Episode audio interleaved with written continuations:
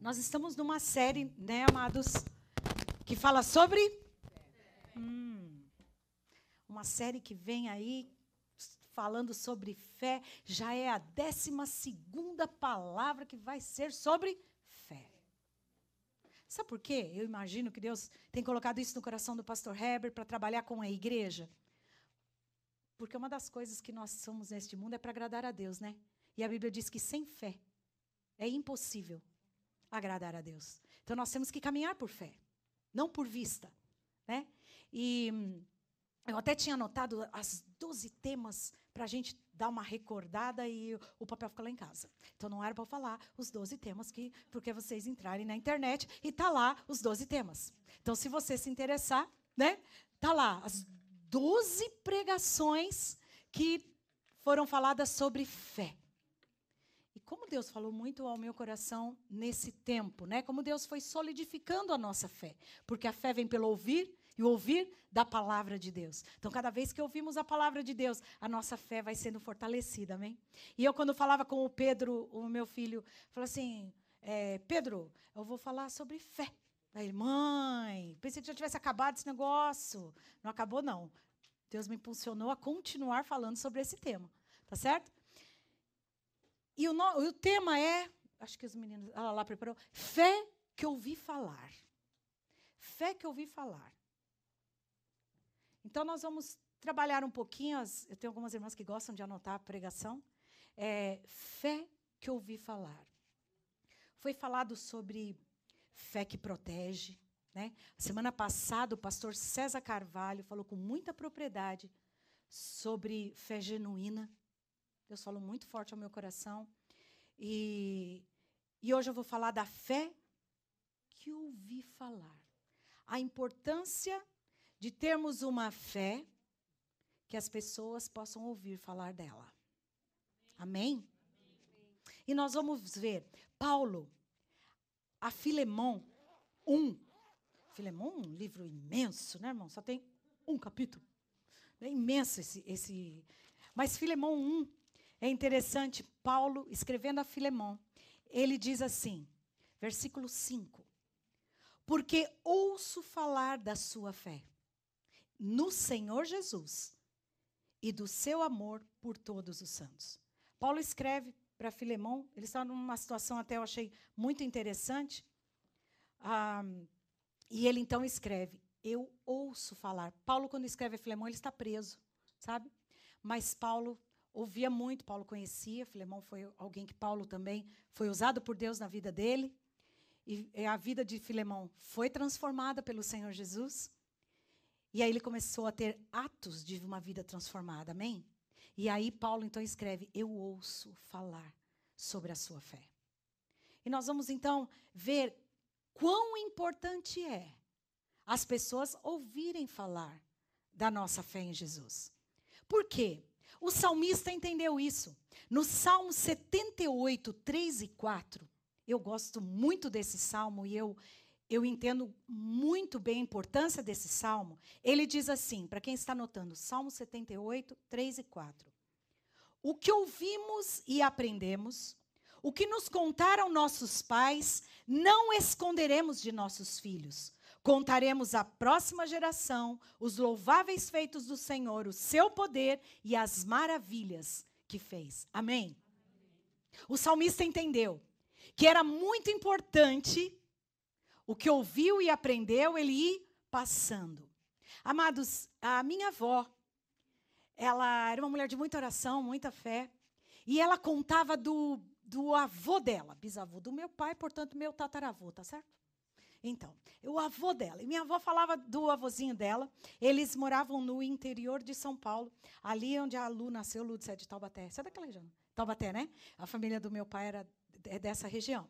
E ali, então, ela conta que o avô dela pregava a palavra de Deus e era tudo muito distante, porque ele ia a cavalo, tá certo? Então, ele ele ia indo, né? As pessoas às vezes chamavam ele nas madrugadas, ele tinha que sair para orar com as pessoas e ele ia a cavalo, às vezes no frio, ou às vezes no sol, ou às vezes na chuva, e ele ia, né, atender as pessoas, orar com as pessoas, ia é, reunir com as pessoas para cultuar a Deus. E ela sempre conta, né, que às vezes ele chegava todo ensopado, e Deus usou a vida dele para abrir muitos pontos, muitas igrejas. Deus usou a vida deste homem. Né? E eu lembro que eu sempre ouvi essa história, minha gente. Vira e mexe, minha avó contava essa história do avô dela. Né? E isso, desde a minha infância, que eu me conheço por gente, eu escuto essa história. Isso sempre me fortaleceu. Porque nos momentos, amados, que a gente às vezes quer desistir por muito pouco, não é mesmo? Às vezes a gente quer desistir porque não tem um carro, né? Ah, não vou fazer, não tenho carro. Ah, eu não vou fazer aquilo porque eu não tenho. Não é assim? A gente às vezes quer desistir por muito pouco. Por isso que é bom ouvir o testemunho de pessoas. Sabe, queridos? É bom, conte aos seus filhos. E aqui o salmista entende que o que eu ouvi, o que aprenderam, eu não, o que eu, o que eu ouvi dos meus pais, eu não vou esconder dos meus filhos. Eu vou contar a eles, para que eles possam passar isso para frente. Né? É, eu entendo que nós temos que ouvir e passar e transmitir às gerações. Isso vai fortalecendo. Sabe que o povo de Deus, por muitas vezes, ele se perdeu porque os pais deixaram de contar e de vivenciar tudo aquilo que eles tinham aprendido do Senhor. E aí o povo de Deus ia se perdendo. Por isso que o salmista chama atenção. O que ouvimos e aprendemos, nós temos que passar para as pessoas, para que a fé das pessoas possam ir solidificando e aumentando. Ouvir falar da fé de alguém é com certeza ações de fé que ela teve em Deus, tá? E que geralmente foi contrário a algo natural. Não é mesmo, queridos? Nós vamos entender isso. Dentre tantos exemplos que eu poderia dar na, da Bíblia, eu escolhi um. E Deus falou no meu coração muito forte. Mas é um personagem que eu, particularmente, irmãos, gosto muito. Inclusive, tem um. Quem ainda não foi assistir se ainda não assistiu, ele não está mais em cartaz, né? Lá naquele em Lancaster. Mas quando esteve, que história! Eu já amo essa história e foi muito bem feito. Foi a vida de José, né? Não sei quem já foi assistir lá em Lancaster, mas ele não está mais em cartaz, né? É outro. Mas tudo bem, não adianta fazer propaganda. Não adianta você se interessar também. Mas é, foi feito com muita propriedade a vida de José. E nós vamos ver, baseado na vida de José, o que nós vamos, podemos aprender com a importância de ouvirem falar da nossa fé? Vamos aprender com este jovem. Sabe, queridos? Porque quando tudo começou, mesmo, ele tinha 17 anos. Novo, né? Hoje em dia a gente fala, ah, 17 anos. Uma criança não sabe o que faz, não sabe. Tudo começou, o sofrimento desse jovem. Começou, ele tinha 17 anos. Por causa, sabe por quê? Começou uma trajetória, gente, se eu for dizer, de desgraça, não é mesmo? Que trajetória difícil desse jovem. Porque com essa idade, por causa da inveja e dos ciúmes dos seus irmãos, tá? Vocês vão, eu vou aqui refrescar a memória daqueles que já sabem a história. Ele começa uma difícil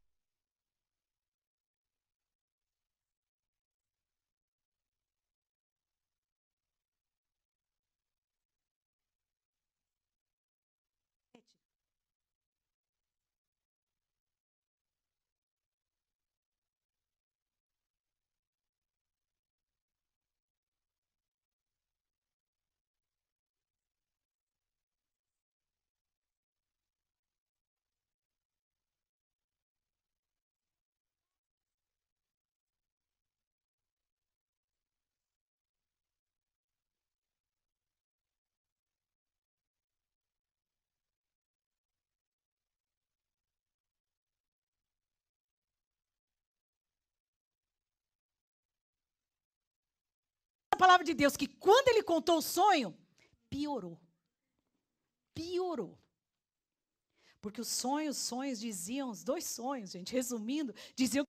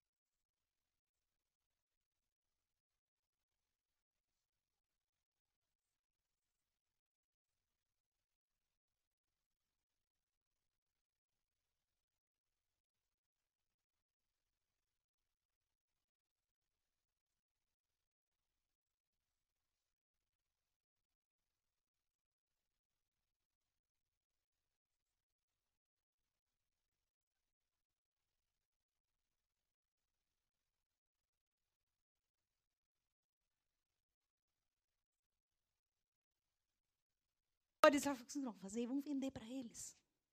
Ótimo. Tá bom, vamos se livrar de qualquer jeito, pelo menos não matamos, tá certo? Não vamos ter o peso, né, de uma morte.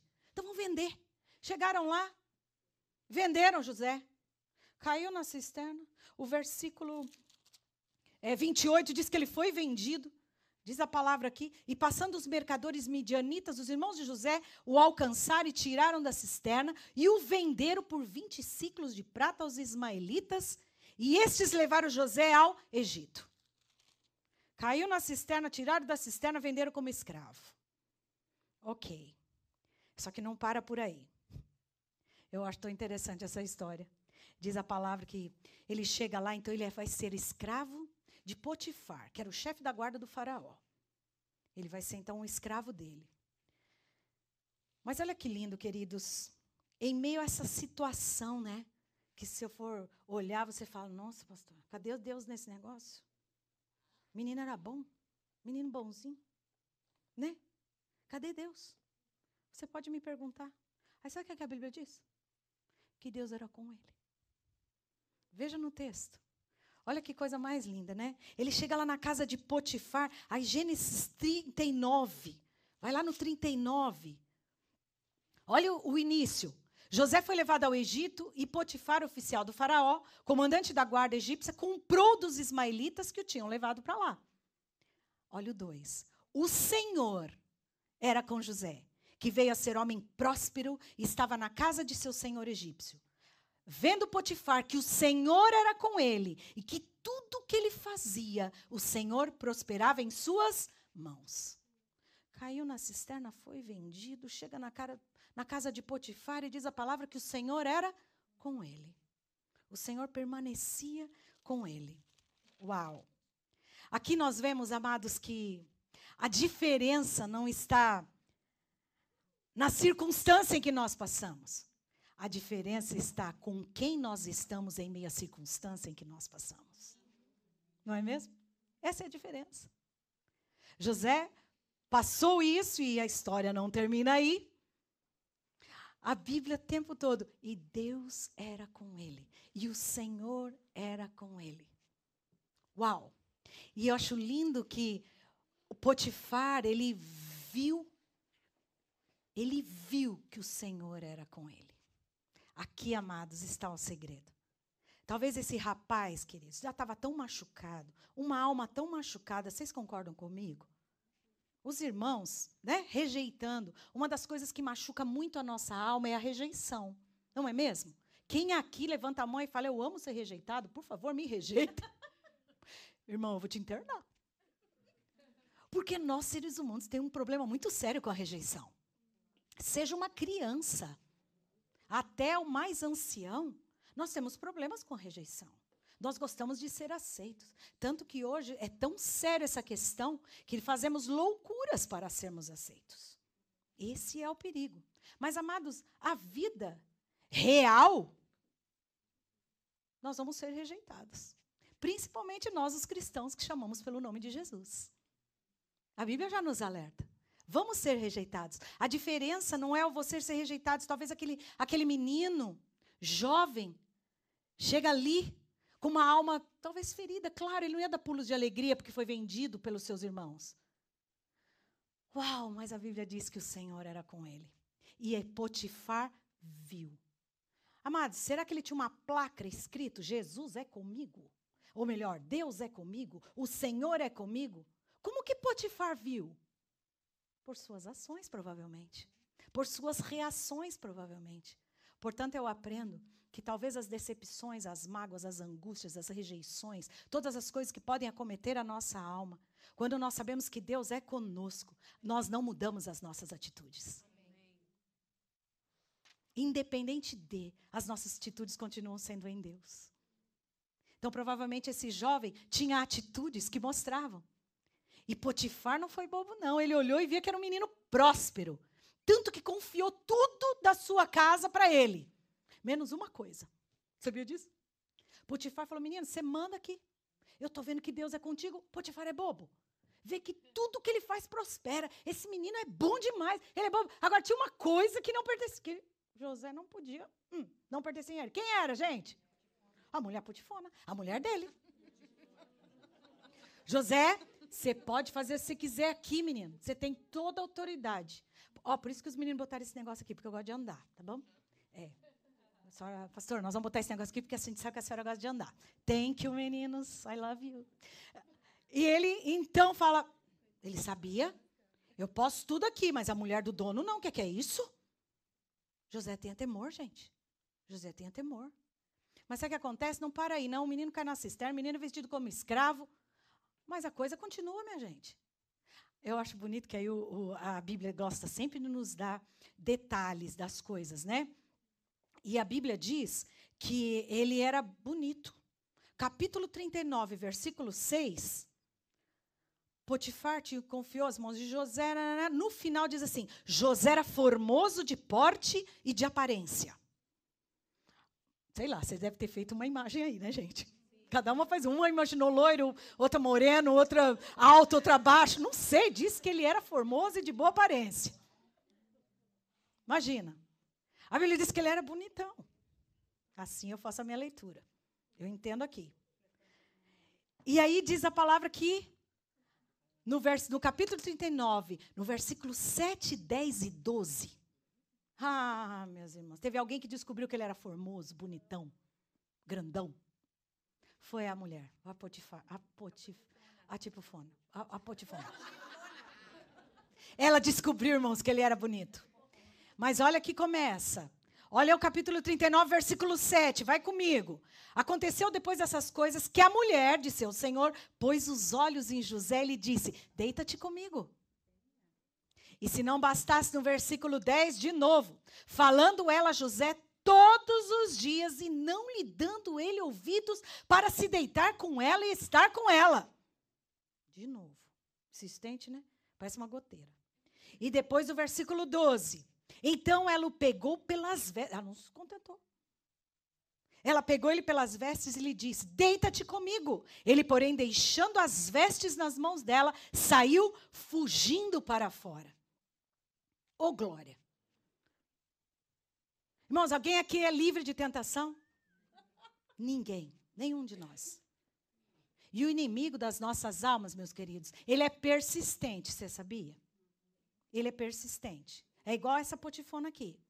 Ele vai, tenta uma vez, diz a palavra que todo dia ela ia tentar esse menino. Todo dia. Até que todo mundo sabe a história, né? Fica com as vestes na mão dela, ela o acusa, preso. Mais uma, minha gente. O menino vai preso. Agora ele vai preso. Ele não fez nada. Ele era inocente.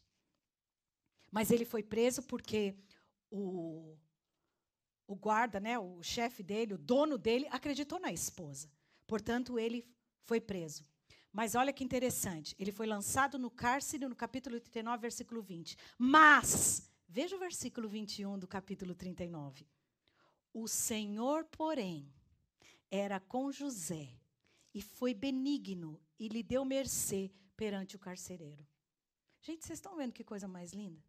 Deus muitas vezes não nos livra das situações difíceis. Mas o mais lindo é que ele é o Emanuel, o Deus conosco. E a Bíblia diz que então ele foi para o cárcere.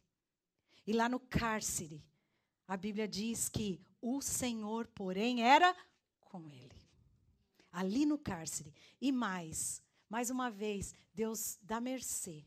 Ele cai na graça do carcereiro.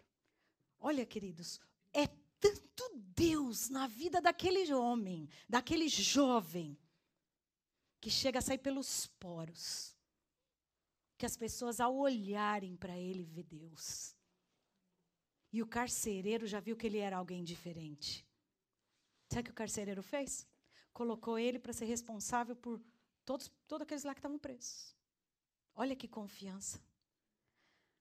Ah, queridos, eu imagino que esse menino saia pelos poros a presença de Deus na vida dele.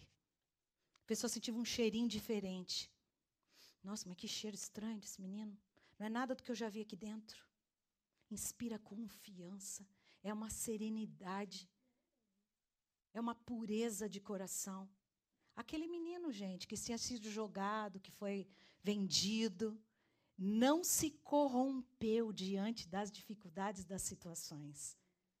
Por isso que eu, eu amo essa história. Eu amo a vida, como esse, ele reagiu a essas situações. E chega ali no, no Gênesis 40, olha que lindo. Ele interpreta sonho. Tinha lá o copeiro e um padeiro preso, porque fizeram que não devia lá. O faraó prendeu eles. Chega lá, ele olha para a cara deles, olha a sensibilidade. Querido, às vezes a pessoa numa situação de tristeza, de profunda tristeza, decepção, você não está bem. Se você, você repara nos outros? Não, queridos, a gente só olha para o nosso umbigo. Não é mesmo? Quando a gente está muito mal, dificilmente eu consigo olhar para a Bruna e falar: Bruna, você não está legal, está precisando de ajuda?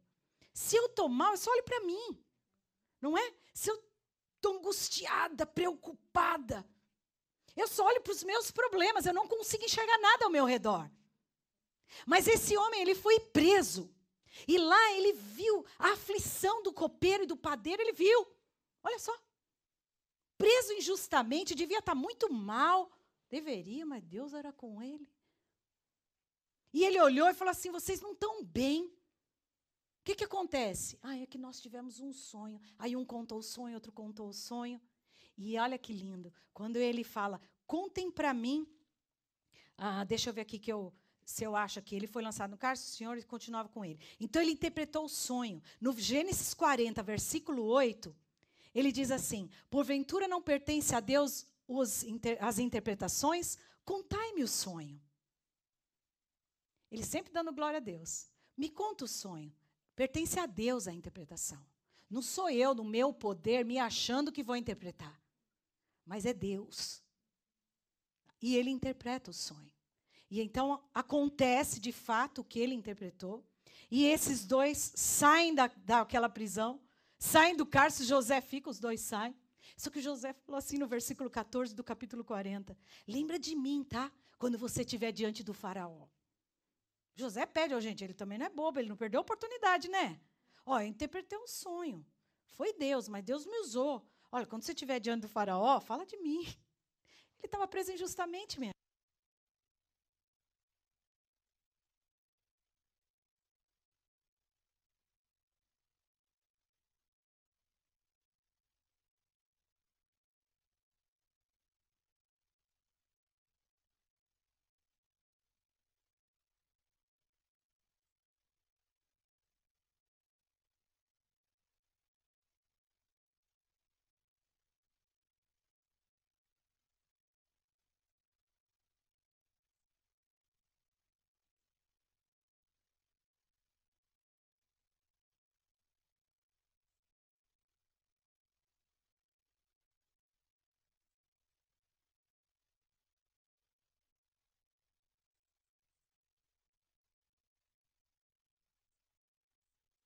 Teve um sonho. E ninguém conseguia interpretar. Aí que o copeiro se lembrou. Uh, dois anos atrás, eu estava lá. E aquele rapaz, ele interpretou meu sonho. O nome dele é José. Tá certo? E aí diz a palavra que ele veio, então, mandaram chamar José. Gênesis 41, 12 diz: O copeiro declarou que conhecia alguém que poderia ajudá-lo. No versículo 15, olha o que agora o Faraó diz para José. Trazem José à presença do Faraó, e no versículo 15 ele diz assim: Então este lhe disse: Tive um sonho, não há que eu interprete. Ouvi dizer, porém, a teu respeito, que quando ouves um sonho, podes interpretá-lo ouvi dizer a teu respeito. Amém? E aí José responde: Não está isso em mim, mas Deus dará resposta favorável a Faraó. Presta bem atenção nos acontecimentos com José e as suas ações e reações. Tem um ensinamento de Deus muito profundo para nós, que tem a ver de uma fé que é ouvida em meio às dificuldades. Amém? E aí José, então, ele vai, ele fala do sonho do, do faraó. E a gente aprende, amados, que com a trajetória de José, que talvez seja muito parecida com a de muitos de nós. Você pode dizer, pastor, não quero uma cisterna, nunca fui vendida. Amados, não é isso que eu estou querendo dizer. Mas se eu pedir aqui para alguns contarem as suas histórias, nós vamos chorar. Tem histórias aqui muito difíceis, amados. Talvez não caia numa cisterna, mas coisas piores até aconteceram. Não é mesmo? Todos nós temos uma trajetória de vida. Então, muitas vezes, ela não está distante. Eu aprendo que a nossa história de vitórias, derrotas, tristezas, alegrias, frustrações, traições, decepções, perseguições e, e etc. Diante desse quadro, ainda é possível ter uma trajetória, uma trajetória de vida, dando testemunho das maravilhas de Deus, firmes no propósito, mesmo nas dificuldades. Amém? Eu aprendo com este homem, igual a mim a você, de carne e osso, que em meio a tanta dificuldade. Se Deus é conosco, se Deus está conosco, e hoje nós temos a bênção do Espírito Santo em nós, que é o que nos fortalece, que é o que nos guia a toda a verdade. Então, é possível sim nós transmitimos às outras gerações e as pessoas ouvirem. Amados, nós estamos precisando de cristãos que as pessoas escutem falar do poder de Deus através da sua vida. Nós estamos precisando de menos discurso e mais ação. Menos desculpas e mais transformação. Nós estamos vivendo uma geração de cristãos cheios de desculpas. É por causa disso. Sabe por que, que eu sou assim? Por causa disso. Você sabe por que, que eu sou assim? Por causa disso. Você vê José dando desculpa, ele tinha todo o direito de dar um monte de desculpa. Tinha ou não tinha? Tinha. Mas é a diferença do Deus conosco. É o Deus que transforma. Sabe? Eu aprendo e eu quero aqui dizer aos irmãos algumas características muito importantes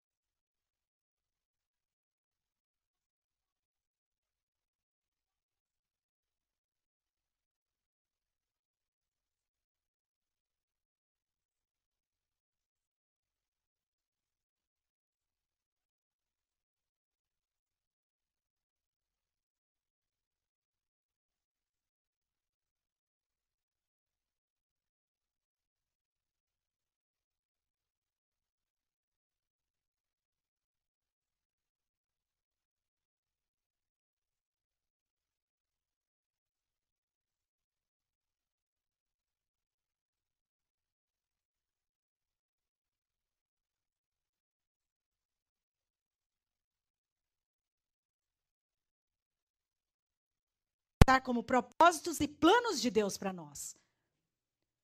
Mas Deus tem um plano para você. Sabia? Sim, você sabe disso. Deus tem plano para mim, Deus tem um plano para cada um. Quando nós entendemos o plano, não importa o que venha contra esse plano, que vai se levantar. Vocês sabem disso? O inferno não se levanta para quem já está no inferno, meus irmãos, entenda isso. O inferno e o inimigo se levanta para quem entende propósito. Você foi criado com propósito. Você está cumprindo propósito? Satanás está feliz? Não. Ele vai levantar o inferno para tentar te derrubar. O inferno. como ele tentou de todos os meios impedir o propósito de Deus na vida de José. Ah, não adiantou a cisterna? Então não vai vender como escravo. Não adiantou ser vendido como escravo? Então agora vai lá, a mulher vai te tentar. Quero ver se não vai cair na da mulher.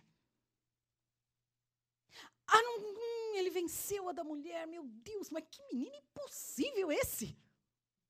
Vai para a prisão. Não vai cumprir o propósito de Deus. Amados, eu aprendo que quando eu entendo o propósito de Deus para a minha vida, pode vir o que vier. Façam o que quiser, lancem palavras que quiser. Mas se eu me mantiver firme e Deus for comigo, vai se cumprir. Amém? Vai se cumprir. Esse menino é prova disso, clareza de propósito. Sabe, queridos, uma pessoa que eu entendo clareza de propósito é João Batista. É outro que eu fico assim, meu Deus. A Lala até fez assim, é mesmo. Porque me impressiona. Me impressiona João Batista. Em João 1, 23, pergunto para quem é você? O que, que ele responde? É tão lindo, né? Eu sou a voz que clama no deserto. Eu vim preparar o caminho do Senhor. Clareza de propósito. Ele não ficou assim, bom, ah, eu vi alguém que ah, Deus colocou aqui na terra, eu não sei para que, que eu sirvo. Ah, eu sou a voz que clama no deserto.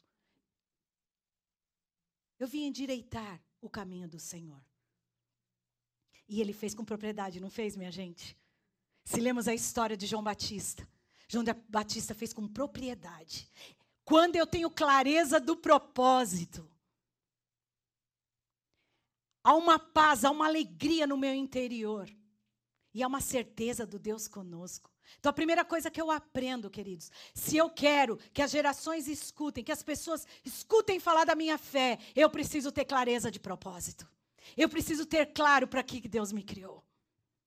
E quando nós temos essa clareza, o inferno pode se levantar, porque o inferno se levanta para cair. Amém, queridos? O inferno se levanta para cair quando as pessoas entendem o propósito pelo qual Deus a chamou. O problema é quando nós não entendemos o propósito e queremos que ficar tentando fazer coisa que Deus não te pediu para fazer. Deus não te chamou para fazer isso, portanto você fica frustrado. Entende? Essa é a diferença. Não é a diferença que vai ter luta ou não vai ter luta. Pastor, eu tenho claro o meu propósito, mas eu estou passando tanta luta que eu acho que é para eu desistir. Não! Se José tivesse desistido, não teria sido governador do Egito e feito o que fez. Foi porque ele tinha clareza do propósito. Talvez José não sabia, amados, com certeza que ele ia ser. Mas ele sabia que Deus tinha um plano, porque Deus estava com ele o tempo todo. É step by step, meus irmãos. Às vezes nós entramos na nossa luta com Deus, né? E, Senhor, eu vou. Senhor, aquele povo bipolar, né? E hoje está garrando no anjo. Amanhã eu não entendo. Ah, quer mais não. Quer mais não. Eu vou desistir. Irmãos, quando você entende o propósito, o inferno pode se levantar. Mas você vai me dizer, eu sei que tenho crido. João Batista entendeu. Talvez algum de nós fale, nossa, pastor, que coisa difícil. Ninguém queria ter o ministério de João Batista. Não é mesmo? Sai correndo, arranca essas páginas da Bíblia. Porque ele veio e fez o que fez e ainda foi entregar uma bandeja aí na cabeça dele. Não é mesmo, irmão? Que estranho, não é essa história? Gente, João Batista estava preocupado com isso? Não, ele sabia para que ele veio. Eu sou a voz que clama no deserto, eu vou cumprir o meu papel, depois eu saio de cena. Vocês estão entendendo? Depois ele sai de cena, e ele sai de cena mesmo. Amado, João Batista era tão tranquilo. Lá em João 10, 41, diz que ele não fez nenhum sinal milagroso. Vocês sabiam disso? Nós temos a mania de nos achar inferior, porque, Senhor, o Senhor usa a irmã fulana, e ela põe as mãos e as pessoas são curadas. E eu imponho a mão, imponho, imponho o pé, imponho a orelha, imponho o cabelo, imponho tudo. Besunto a pessoa de olho. E ela fica pior. O que, que é isso? Aí você começa a se sentir inferior, não é mesmo, irmãos? Deus não me ama. Deus não me ama. A minha sogra que fala isso, minha sogra tem diabetes. E ela diz assim: gente, eu já fui usada tanto por Deus para curar diabetes das pessoas. E ela continua com diabetes. Acredito que Deus fala para ela, igual falou com Paulo: a minha graça te basta. Clareza de propósito, gente. João Batista, aquele cara impetuoso, João Batista era aquele. Hum, se arrepende, você não vai ver, você vai para o inferno. Vai para o inferno. Ele veio para isso, gente. João Batista veio para apontar dedo, vocês estão entendendo? Vai para o inferno. Se continuar fazendo o que está fazendo, vai queimar no fogo do inferno. As pessoas convertiam, gente, convertiu tanta gente. Tanta gente estava vindo para Jesus.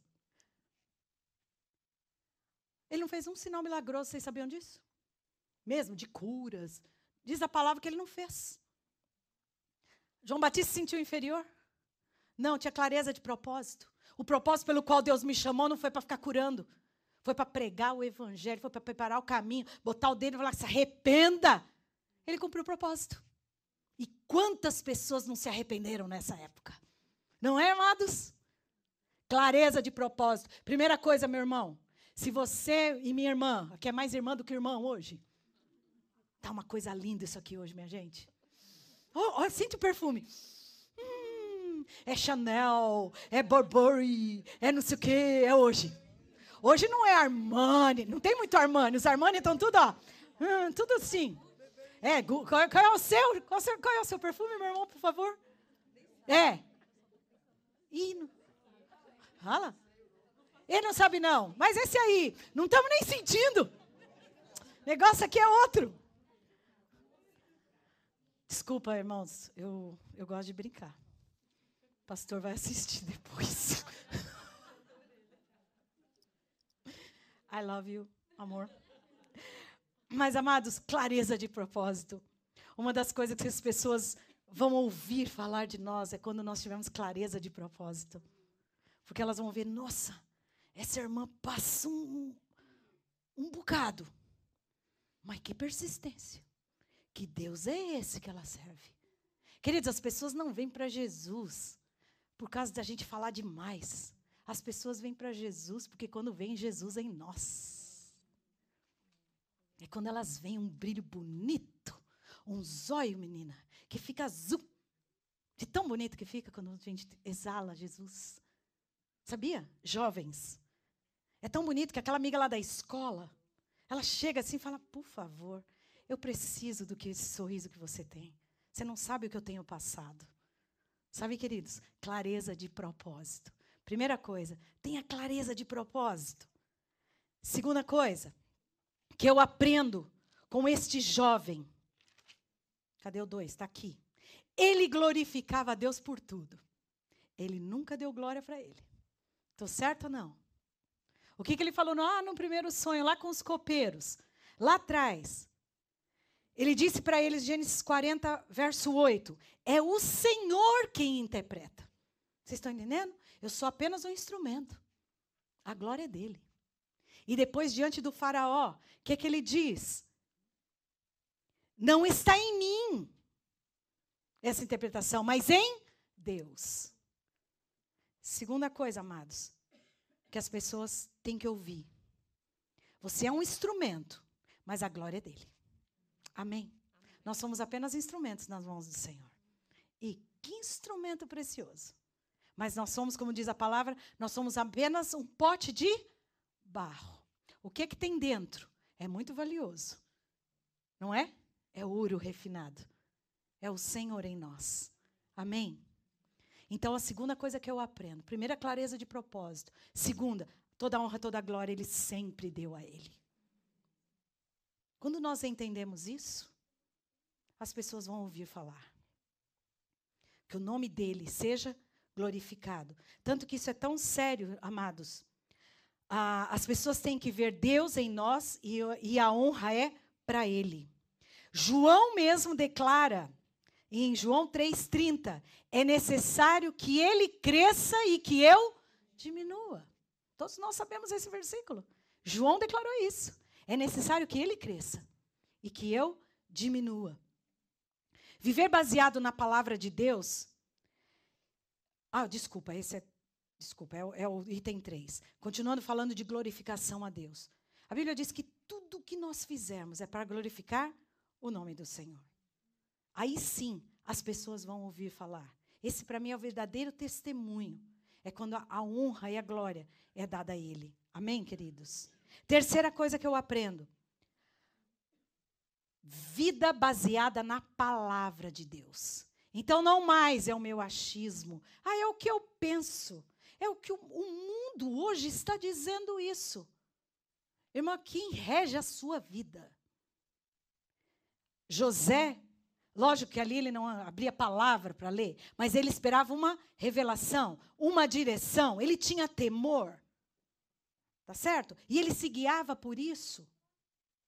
Irmãos, quando eu vivo baseado, a Bíblia é a base para mim, e eu vivo baseado nessa palavra, mesmo diante de autoridades. Quem é um exemplo bom disso para nós? Daniel. Não é mesmo? Mesmo diante de autoridades, os seus amigos, os seus três amigos que foram para a fornalha, se curvem, se curvem. Ei, o rei está mandando se curvar. Se curva, senão vocês vão morrer. Não se curvaram. Difícil, né? Com a própria vida. Poderiam morrer naquele mesmo instante, não poderiam? Eles tinham convicção de que eles iam ser livrados da fornalha? Não, queridos, eles não tinham. Tanto que eles declararam: fique sabendo. O nosso Deus pode nos livrar, mas se Ele não nos livrar, nós vamos continuar servindo a Ele de qualquer jeito. Essa é a diferença do Deus conosco, queridos. Essa é a diferença do Deus conosco. Viver baseado na palavra. Ah, em Gênesis 41, versículo 25, Deus falou com ele o que ele deveria fazer. Então ele buscava sempre a direção de Deus. No Gênesis 41, versículo 32, é estabelecido por Deus e Deus se apressa em fazê-lo. Gente, por duas vezes, diante do Faraó, sabe o que ele fala? É Deus que vai fazer isso. Gente, ele estava diante do Faraó. Quando nós, amados, diante de um patrão, diante de uma patroa, de autoridade sobre nós, nós nos curvamos. Pedem às vezes para fazer coisas erradas e nos curvamos. Não é mesmo? Às vezes somos coniventes. Por isso que o mundo não está acreditando. Sabe quando vai acreditar? Quando a gente viver pela palavra. Mesmo que você seja perseguido, porque Deus nos honra, queridos. Deus honra a palavra dele. Quando eu tenho ações baseadas na palavra, Deus nos honra. Deus nos honra e o nome dele é glorificado. Consequências quando permanecermos firmes e perseverantes na palavra de Deus. A obediência, eu sempre falo que a obediência vislumbra milagres, né? Obediência à palavra de Deus é uma coisa maravilhosa, queridos. Num primeiro momento pode doer. Sabe, queridos? Num primeiro momento, você viver a palavra de Deus, as pessoas não vão gostar. Mas lá na frente, queridos, é lá na frente muitas vezes, né? Talvez seja anos depois. As pessoas vão ver, uau. Chama aquele rapaz que disse não quando todo mundo disse sim. Chama aquele rapaz porque ele é confiável. Muitas vezes é assim. Sabe por quê, queridos? No final Deus honra. Permaneçam firmes na palavra. Três coisas nós temos que fazer: clareza de propósito. Qual é a segunda? Glorificar Deus em tudo. E terceira, viver baseado na palavra. Eu não abro mão dessa palavra. Tanto que muitos de nós hoje somos perseguidos, não somos? Porque nos, temos convicções. O mundo hoje está levando, e eu não digo mundo, eu digo muitas igrejas, estão levando as pessoas a compactuarem com coisas erradas. E uma vez que você diz não e você quebra esse pacto, você é perseguido. Mas eu posso dizer de experiência própria: é glorioso. Você vive um milagre a cada dia por andar em obediência ao Senhor. É milagre visível, meus queridos, é algo palpável o que Deus faz quando nós andamos em obediência, quando nós dizemos não às coisas erradas, quando nós dizemos não àquilo que a palavra diz não, e quando eu digo sim àquilo que a palavra diz sim. Amém, queridos? Terceira coisa, então, que nós aprendemos: através da vida desse jovem, firme naquilo que Deus falou. Deus não falou? Não vou falar. Deus falou que não é para fazer? Não vou fazer. Sabe por quê, querido? Deus não nos chamou para retrocedermos e sim para avançarmos e cumprir um propósito. Amém? Ah, Filipenses 3,16, eu gosto muito desse versículo, que ele diz assim: ande segundo o que você já alcançou. Meu irmão, quanto que você já alcançou de Deus? Quanto? Nossa, pastora, bastante. Esse ano, então, uau, passei umas lutas, umas dificuldades, eu cresci tanto no Senhor. Faz aí uma reflexão. Quanto que você cresceu? Amados, eu posso dizer de alguns jovens desta casa, porque eu estou vendo o quanto eles estão crescendo. Sábado passado, todo sábado, lá na sala de oração, o grupo da intercessão ora por mim pelo pastor. Então, nós estávamos ontem, nós, sábado passado, nós dois lá, recebendo oração, e tinha um grupo muito lindo de intercessores na sala de oração, e um pré-adolescente. Quando elas falaram assim, quem quiser, porque qualquer um pode orar por nós, né? Então, quem quiser, ore pelos pastores nesse momento. Um pré-adolescente veio, aproximou de mim do pastor. Ô, gente, eu estou até arrepiada. Que oração mais linda que aquele pré-adolescente fez. Tão forte. Meu Deus. Eu falei, Senhor, o que, que o Senhor está fazendo com essa juventude? Ainda ele olhou para Talita, minha filha, e fez assim: Posso ir orar por eles? Aí ela, claro!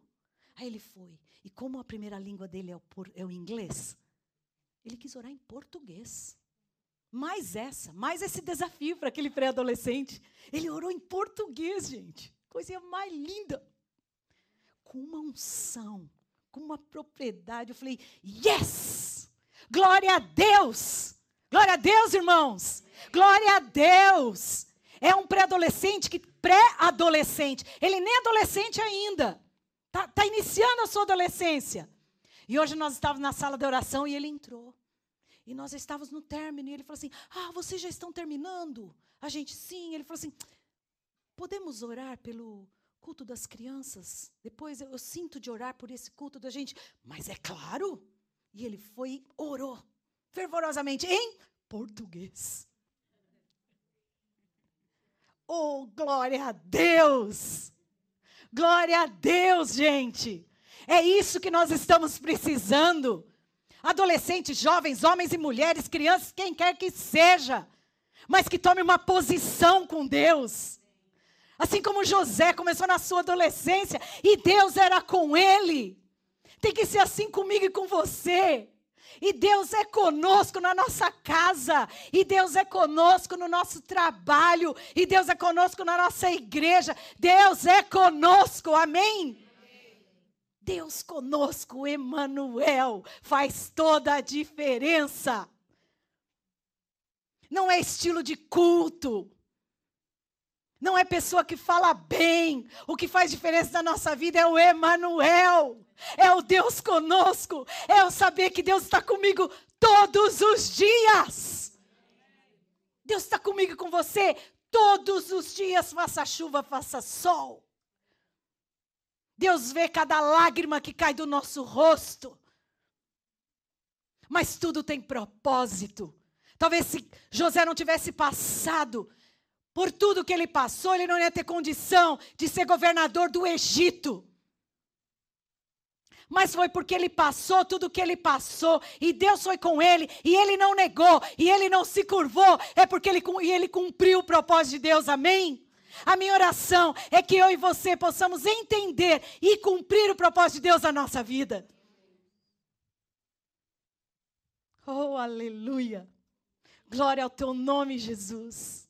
Ande segundo o que você já alcançou, meus irmãos. Deus não chamou para você andar para frente para trás. Tem gente que dá um passo para frente, dá não sei quantos para trás. Não é mesmo, gente? Qual é aquele bicho que anda assim para trás? Essa aí, esse aí mesmo. Meu Deus, Deus não te chamou para isso. Deus nos chamou para andar de glória em glória. Ande segundo o que você já alcançou. Você já alcançou isso, minha irmã? Então vai para frente. É para frente, aleluia. Agora, rapidamente, eu quero dizer aos irmãos o que acontece e o que nos impede de andar para frente. Nós vimos o que nós precisamos, tá certo? Para que as pessoas possam ouvir a, a, a voz do Senhor. Para que as pessoas possam ouvir o que Deus fez na nossa vida. Agora, tem duas pessoas que me impressionam. E eu quero dizer e contar essa história para mim e para você, para que a gente tome cuidado. Toma muito cuidado com essa história. Olha só. Tem dois homens que depois que Jesus morreu, saíram de Jerusalém e foram para Imaús. Quem foi? Quem foi, gente? Quem foi? Não, a Bíblia não diz o nome deles. A Bíblia diz assim: dois discípulos, não é? Os discípulos a caminho de Emaús, Lucas 24. Sabe, galera, diz a palavra que dois discípulos, depois que Jesus morreu, saíram de Jerusalém, Jerusalém e Emaús, tá certo? Diz a palavra que eles saíram de Jerusalém e começaram a caminhar para Emaús. Diz a palavra de Deus. E começaram a caminhar. Jerusalém está lá, Emaús está lá. E eles começaram, então, sentido contrário, não? Sentido contrário. Depois que Jesus morreu, eu acho um aprendizado tremendo essa história. E eu quero dizer a vocês, quem comprou esse livro do pastor semana passada, tremendo. É um livreto, isso aqui você lê numa sentada. Né? Ele fala muito sobre a, caminhada desses homens para Emaús. É um livro muito abençoado. E é interessante, queridos, que eles começam a caminhar para o lado contrário, diz Lucas 24, 13 a 35. Contrário do que nós acabamos de falar. Eles não entenderam o propósito de Deus. Entendeu? Tanto que eles chegam, Jesus caminha com eles. Olha que interessante. Estão os dois caminhando sentido contrário. Presta atenção, jovem. Como é perigoso caminhar sentido contrário. Então lá, Jerusalém está lá. Era para ele ter ficado em Jerusalém, tá certo? Mas tudo aconteceu, ele não entendeu o propósito, ele começou a, caminhar sentido contrário. Mas diz a palavra que alguém se aproximou deles. Quem foi? Jesus aproxima deles. Eu aprendo, queridos. Ai, Jesus é tão lindo. Que mesmo que muitas vezes você esteja andando em sentido contrário, Jesus vai ao teu lado. Ele vai do lado e fala: Estou aqui. Que amor é esse? Eu te pergunto. Que amor é esse? Fala para mim. Eles estavam andando em sentido contrário. E além dessa história, Jesus pergunta: por que, vocês estão tristes? O que está acontecendo? E eles falam: Senhor, só você não ouviu falar? Todo mundo só fala nisso e você não. Ainda eles falam assim: dentre muitas coisas, eles falam: Nós esperávamos que ele fosse redimir a Israel. Eles começam a contar para Jesus. É porque veio Jesus. E começam a contar a história para Jesus, gente. Olha, olha a falta de entendimento. Eles eram discípulos, hein? E eles começam a contar para Jesus, e eles falam: Nós pensávamos que ele ia redimir Israel. Sabe por quê, queridos? As pessoas lá fora não creem. Porque nós muitas vezes estamos não tendo clareza de quem de fato é Jesus. O mundo não vai crer se você não crer. Comece a crer quem é Jesus. Queridos, eles não entenderam. O motivo pelo qual Jesus veio. A gente estava esperando quem ia redimir Israel, que talvez tirar eles do jugo dos romanos. Jesus veio fazer muito mais do que isso, amados. Muito mais do que isso. E aí Jesus, olha que coisa linda a atitude de Jesus. Jesus logo falou, não. Sabe o que Jesus fez? Caminhou com eles, ouvindo eles. Olha que amor é esse que Jesus tem por nós. Não é, Luiz? Jesus nos ouve, mesmo quando nós estamos errados. E eles começaram a contar para Jesus. E começaram a falar, a falar. E Jesus, ouvindo. Diz a palavra que então, um, Jesus começa a ouvir, mas Jesus não só ouve, mas depois Jesus pacientemente começa a falar com eles. Jesus ouve, depois ele, então ele começa a falar. E diz a palavra de Deus, né, que Jesus volta para eles, né, no versículo 25 do de Lucas 24. Diz a palavra que Jesus diz assim para eles: Então lhes disse Jesus: honestos e tardos de coração, para crer que tudo que os profetas, para crer tudo o que os profetas disseram. Jesus ouviu e depois fala para eles: vocês não entenderam nada do que os profetas disseram. Queridos, sabe o que pode nos desviar nessa jornada? Quando não temos clareza de propósito. Vocês estão vendo a diferença? Aconteceu tudo o que aconteceu, os profetas falaram que ia acontecer. É que nem eu e você lemos a Bíblia, sabemos e ficamos depois fazendo pergunta que a Bíblia já diz que vai acontecer. É que nem alguns perguntam, mas como esse mundo está virado? Nossa, o que está acontecendo quanto a guerra? E quanto não sei o quê? Meu irmão, vai ler a Bíblia. O que, que a Bíblia diz? Por que, que você está surpresa? A Bíblia diz que o, o amor se esfriaria na terra, não é? O amor se esfriaria na terra. Pais contra filhos, filhos contra pais. O que é que nós vemos o cenário no mundo hoje? E a pessoa fica indignada.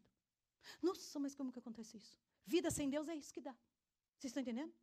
Vida sem Deus é isso que acontece. É essa consequência, meu irmão. A Bíblia já me alerta, a mim e a você. E Jesus, no caminho, então, fala isso com aqueles homens. E diz a palavra que então aqueles homens se distanciam. Eu aprendo, queridos. Muito cuidado com decepções, frustrações, tristezas. Porque ao invés de vocês permanecerem como José, nós permanecemos como José, em meio a tudo isso, eu falar, não, mas eu sei o que eu tenho crido, eu fazer igual os homens de caminho de Emaús. Fiquei tão triste. Eu me viro de Jerusalém e vou para Emaús. Eu me viro do propósito de Deus. Queridos, é em Jerusalém que tinha a revelação, é em Jerusalém que tinha o poder. Vocês estão entendendo? É como eu dissesse assim: é em Deus que tem a revelação, é em Deus que tem o poder, é em Deus que há a salvação. Mas as pessoas andam de contrário. E aí, queridos, você já viu quando você se afasta da luz? Já viu? Enquanto eu estou aqui debaixo dessa luz, eu tenho clareza do que eu estou vendo aqui. Eu posso dar detalhes para vocês do que eu estou vendo aqui. Agora, apaga essa luz. Eu não vou conseguir dar detalhes para vocês. É assim que acontece. Quando a gente começa a desviar do propósito e a gente começa então a andar mais próximo das trevas do que da luz. A gente começa a não enxergar o propósito. A gente não começa mais a enxergar quem é Deus. E aí nós ficamos garrando nas nossas forças. Ou então garramos na força dos outros das filosofias, da psicologia, da psiquiatria, do, disso e daquilo, e vai, e busca, e puxa. Meu irmão, Deus tem a resposta para as suas questões.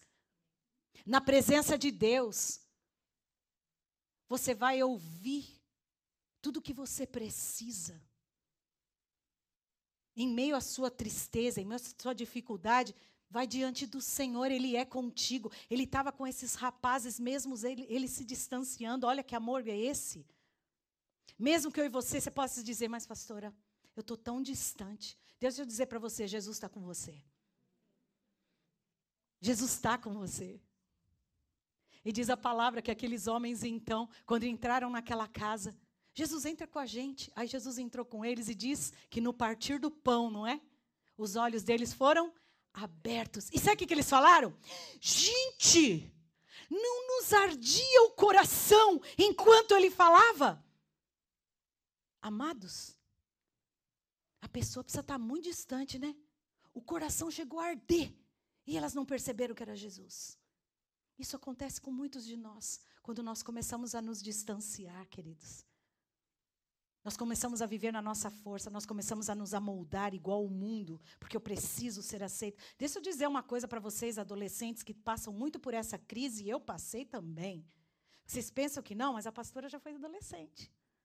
E eu vou falar para vocês, menina, não era de jogar fora, não, viu? É, era bonitinha. Passei por isso também. Querer ser aceito, não, não querer ser rejeitado. Ah, amados. Faz isso não.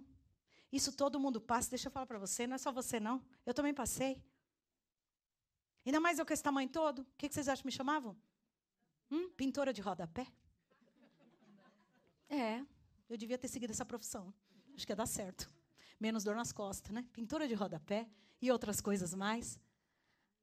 Agora, deixa eu falar para vocês, queridos. Quando a gente. Jesus é tão lindo que, em meio às suas decepções, em meio as suas rejeições. Jesus está com vocês. Sabe? E Ele tem propósito e plano para a vida de vocês. Agora a escolha é de vocês. A escolha é nossa, não é mesmo? José escolheu dizer: Eu quero cumprir o plano de, de Deus na minha vida. E as pessoas vão ouvir falar de mim. Tanto que eu estou aqui falando de José. Porque ele resolveu cumprir. Ele foi obediente, obediente até o fim. Amém, queridos? Cumprimento de propósito. Quando eles se afastaram. E esses dois discípulos, eu tenho muito a aprender o que não fazer. Eles não entenderam o propósito, se viraram, permitiram que a tristeza o abatesse. O pastor desse autor desse livro que pregou semana passada, César Carvalho, ele disse uma, uma frase aqui que eu achei bastante interessante. Ele fala que a tristeza, quando ela junta com a frustração, ela gera incredulidade. A tristeza, quando ela vai juntando isso com a, a frustração, aqueles jovens estavam tristes, não estavam? Estavam, por quê? Jesus tinha morrido, queridos. Tá certo? Aí juntou com a frustração, sabe por quê? Ah, eu achava que era ele que ia livrar a gente, não era, minha gente. Ficou frustrado. Juntou a tristeza com a frustração, eles deixaram de crer. Vigia, minha irmã. Porque tristeza todos nós passamos. Eu estou certa ou não? Muitas. Hoje mesmo pode ter alguém aqui muito triste. Portanto, jovem, é normal ficar triste, tá? Não pensa que você tem que ficar alegre o tempo todo, não. Isso aí é doença. Tá certo? Não, gente, tristeza faz parte de uma pessoa saudável, vocês concordam? Pessoa saudável tem tristeza, tem alegria, tem frustração, tem decepção, normal, tá certo? Muito normal. Agora, queridos, a diferença é o que você faz com isso. Essa tristeza te acomete, essa tristeza me acomete. Faz parte. Ah, se você aprender que em meio a essa tristeza, vai diante do Pai e fala: Senhor, eu estou assim. Me ajuda. Agora, quando nós não nos aproximamos na luz e nós vamos andando de lado contrário, vamos para o lado das trevas, nós começamos a remoer uma frustração. E nós não entendemos o propósito de Deus, então nós falamos: por que, que o Senhor está fazendo isso? Por que, que isso está acontecendo comigo? E começa a sua frustração. E isso gera o quê? Uma incredulidade. Você começa a não crer mais. José podia ter passado por esse estágio, sabe? Podia sim. Tristeza, frustração e incredulidade. Ele tinha tudo para isso, sabe? Você já foi jogado na cisterna? Já foi? Foi, Alana? É? Você já foi jogado numa cisterna? Lógico que não. Misericórdia. Sua mãe ia cair lá para catar você. De jeito nenhum. Esse rapaz, esse jovem, talvez um pouco mais velho que você, foi jogado numa cisterna, foi vendido, foi tudo. Tá certo? Mas ele ficou triste? Ficou, mas ele não permitiu que a tristeza virasse uma frustração e ele deixasse de crer. Vocês estão entendendo, meu querido, meus queridos irmãos? O mundo está precisando ouvir falar de um Deus que sara, de um Deus que cura, de um Deus que, independente da sua luta, é contigo. O que que seus filhos ouvem falar da sua fé? O que que seus amigos ouvem falar da sua fé? O que seus amigos ouvem falar da sua fé? Escutam falar da sua fé? Não, pastor, eu sou muito nova. Você não é nova, não, porque você morrer agora vai para o inferno. Eu tenho que falar a verdade, não tenho? Meu compromisso é com a verdade. Tá certo? Você pode ser uma pessoa muito boa, mas deixa eu te falar, no inferno está cheio de gente boa. Sabia disso? Porque só tem um caminho para ir, inferno, para ir para o céu. Qual que é? Jesus, se arrepender dos seus pecados e dizer, Senhor, eu preciso de Ti. É o único caminho. Não é ser uma pessoa boa. Ser uma pessoa boa é uma consequência de quem tem Jesus. Tá certo? Agora, você não vai para o céu, meu irmão, se você não se arrepender dos seus pecados e dizer, eu preciso, Jesus, de Ti. Eu preciso. Eu sou ruim. Só tu és bom. Deus é bom. E como eu amo esse canto que fala, ele é um bom, bom pai. É quem tu és. E eu sou amado por ti. Nossa, pastora, eu posso dizer que José foi amado por Deus e como foi amado por Deus. Lá na cisterna, Deus estava com ele. Lá vendido como escravo, Deus estava com ele. Lá na cadeia, Deus estava com ele. E também quando ele foi governador do Egito, Deus estava com ele. Porque ele soube ser fiel no pouco. E ele soube ser fiel no muito. Amém, queridos? Às vezes nós sabemos ser fiel na luta, né? Mas a hora que Deus nos exalta, aí nós nos exaltamos. Não. Aprenda com José.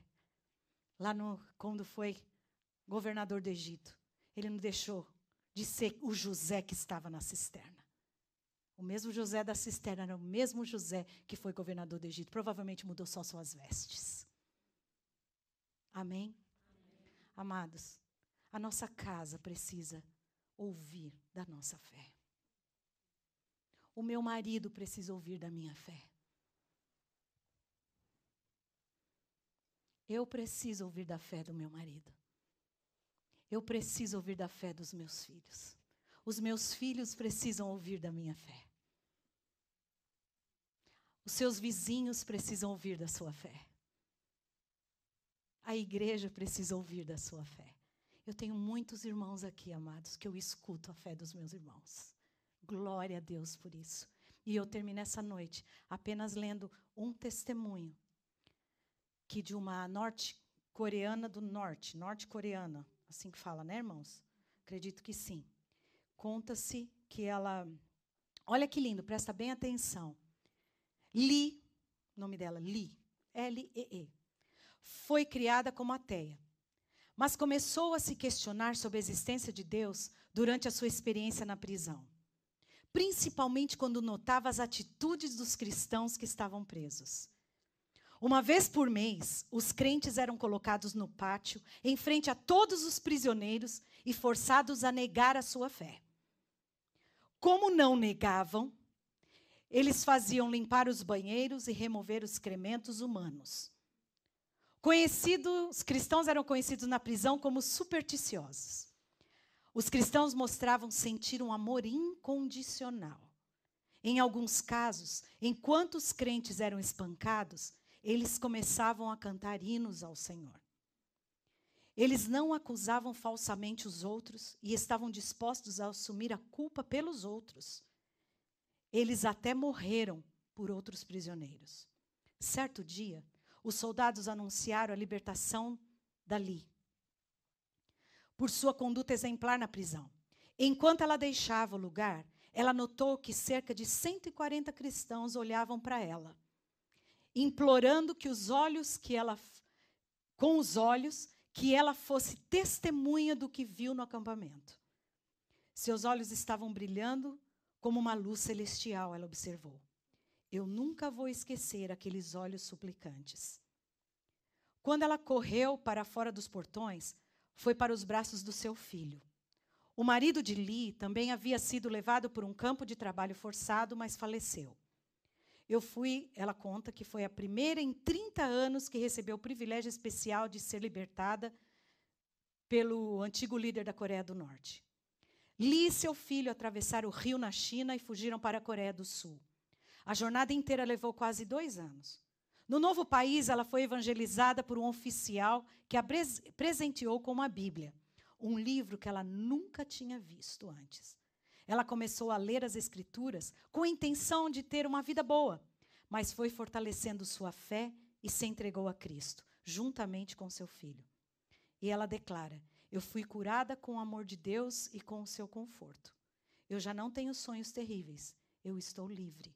Celebra ali. Seu corpo ainda carrega as marcas das torturas, mas ela continua sendo grata a Deus. E ela diz: Hoje, todas as coisas que eu esperava e sonhei se tornaram realidade. É realmente um milagre. Amém, amados? Você tem clareza do propósito de Deus para a sua vida? Talvez a clareza daqueles 140 prisioneiros era para salvar uma vida a vida dali. Quando eu tenho clareza de propósito, não importa o que vem. A nossa alegria e a nossa força vem do Senhor. Quando entendemos a clareza do propósito, nós o cumprimos e as pessoas vão ouvir dizer sobre a nossa fé. Amém.